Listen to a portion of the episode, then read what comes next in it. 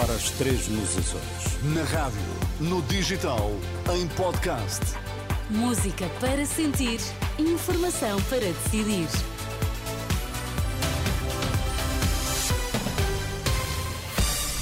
Notícias na Renascença, destaques a esta hora. Boa noite. A urgência pediátrica do Hospital de Viseu vai encerrar aos fins de semana à noite devido à falta de médicos. O antigo ministro da Justiça considera urgente defender a democracia.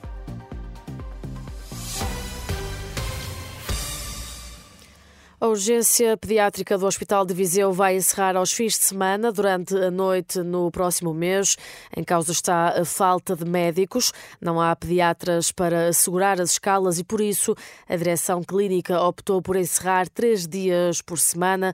Os doentes urgentes, urgentes aliás, vão ser encaminhados para Coimbra. Contactada pela Renascença, a direção executiva do Serviço Nacional de Saúde diz só ter sido informada da situação esta esta sexta-feira. E na saúde, as parcerias com o privado dividem os partidos de direita e os de esquerda. Ora, o Bloco de Esquerda defende que o Serviço Nacional de Saúde é a melhor resposta para os portugueses e que deve ser melhorada a gestão.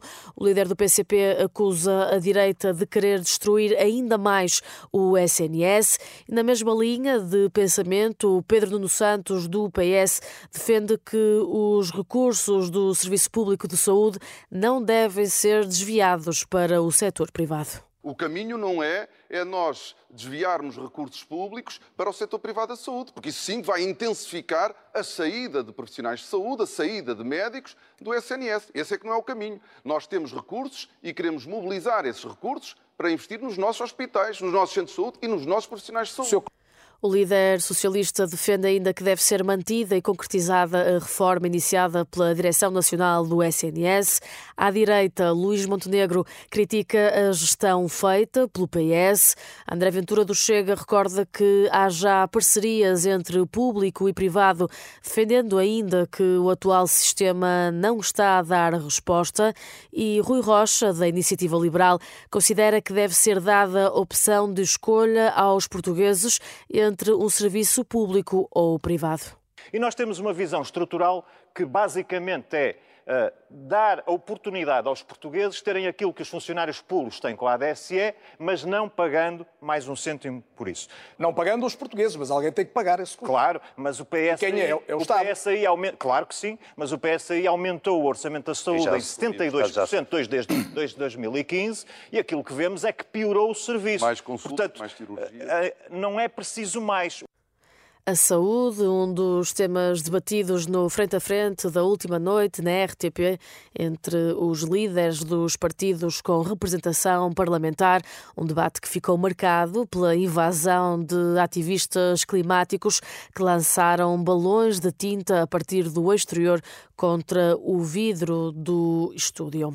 É preciso defender a democracia diariamente, assumindo que ela tem fragilidades. É o que considera Álvaro Laborinho Lúcio. O antigo ministro da Justiça diz, em entrevista ao programa Ensaio Geral da Renascença, que na comemoração dos 50 anos do 25 de Abril é preciso um debate sério no espaço público sobre o futuro da democracia. A grande celebração dos 50 anos do 25 de Abril deveria ser um debate sério, alargado o mais possível no espaço público sobre os 50 anos que nós queremos construir a seguir. Quando se fala na doença das democracias pelo mundo fora, Portugal pode erguer a sua voz e dizer: Nós somos das democracias recentes uma democracia moderna. Mas para isso é muito importante que nós tenhamos a noção de que a democracia não é uma coisa que nos dão. Ou nós a trabalhamos diariamente, cotidianamente, defendendo, lutando por ela, compreendendo a sua fragilidade em política política só não é frágil o autoritário. Se queremos a democracia, temos que nos habituar